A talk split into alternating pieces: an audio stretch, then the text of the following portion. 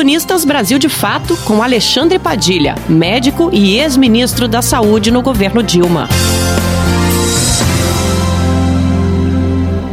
Coronavírus já é uma pandemia e a Organização Mundial da Saúde já deveria estabelecer esta classificação. As evidências claras de transmissão comunitária do coronavírus nos Estados Unidos deixam claro que o Covid de 2019 já circula com transmissão nos cinco continentes do mundo.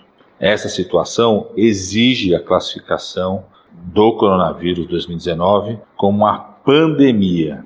E ela tem um papel muito importante, não só em mobilizar os países, mobilizar mais ação e a centralidade do problema para os países, mas, sobretudo, permite maior flexibilidade para cada autoridade sanitária nacional em estabelecer os seus critérios de caso suspeito. Citar um exemplo: Brasil, recentemente, uma pessoa que tinha vindo de Portugal, havia passado pela Espanha, no trajeto aéreo para o Brasil teve contato com pessoas que vinham da Itália, chegou ao Brasil com sinais e sintomas, foi avaliado no estado de Goiás, mas não pôde ser notificado como suspeito de coronavírus naquele momento, nem realizados os exames pela rede pública, porque Portugal e Espanha não estão entre os países listados pela Organização Mundial de Saúde como países suspeitos de transmissão. Na medida em que se decreta, se classifica como pandemia, autoriza-se a Autoridade Sanitária Nacional como o Brasil a listar não só os países que vêm definidos pela Organização Mundial de Saúde como países com transmissão,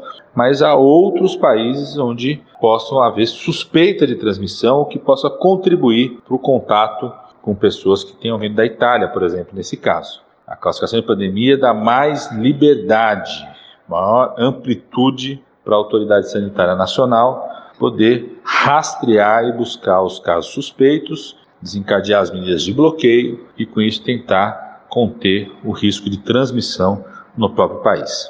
Já há evidências claras da transmissão nos Estados Unidos, transmissão comunitária, e mesmo no Brasil já temos um caso de transmissão local, embora não caracterizamos ainda como transmissão comunitária, por ter sido uma pessoa que passou para o seu próprio familiar é uma pessoa que veio de outro país, infectada pelo coronavírus e passou para o seu próprio familiar.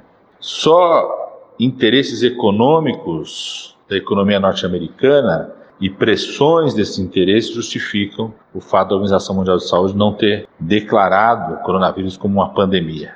Os Estados Unidos têm uma preocupação específica em relação a isso. Ao escancarar a incapacidade dos Estados Unidos em fazer um controle adequado desta epidemia exatamente por não ter um sistema nacional público de saúde, isso pode fazer com que se reduza o número de viagens para os Estados Unidos, ou mesmo a redução do número de viagens de norte-americanos pelo mundo, reduzindo com isso a atividade econômica, fechamento de projetos, reuniões comerciais. Tem outra preocupação, que é o governo Trump, a partir da classificação de pandemia, se utilizar deste critério para reforçar suas ações autoritárias e abusivas em relação à migração no continente americano. Isso é particularmente importante porque é, entre os países das Américas, da América do Sul, Central e América do Norte, há um grande fluxo de migração, boa parte dela ilegal.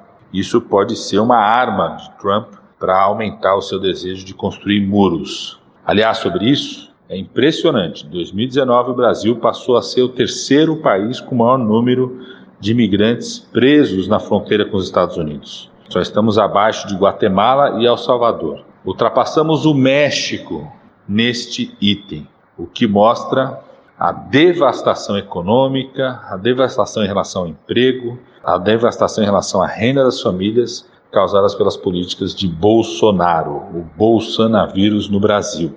No Brasil, não só está clara a transmissão local, mas também está claro que, mais uma vez, o governo Bolsonaro teve que voltar atrás e admitir que o mais médicos é essencial para enfrentarmos o coronavírus. Sem mais médicos, sem SUS e sem cooperação com a Organização Mundial de Saúde, não é possível evitar uma tragédia como aconteceu na China. Você ouviu o ex-ministro da Saúde, Alexandre Padilha.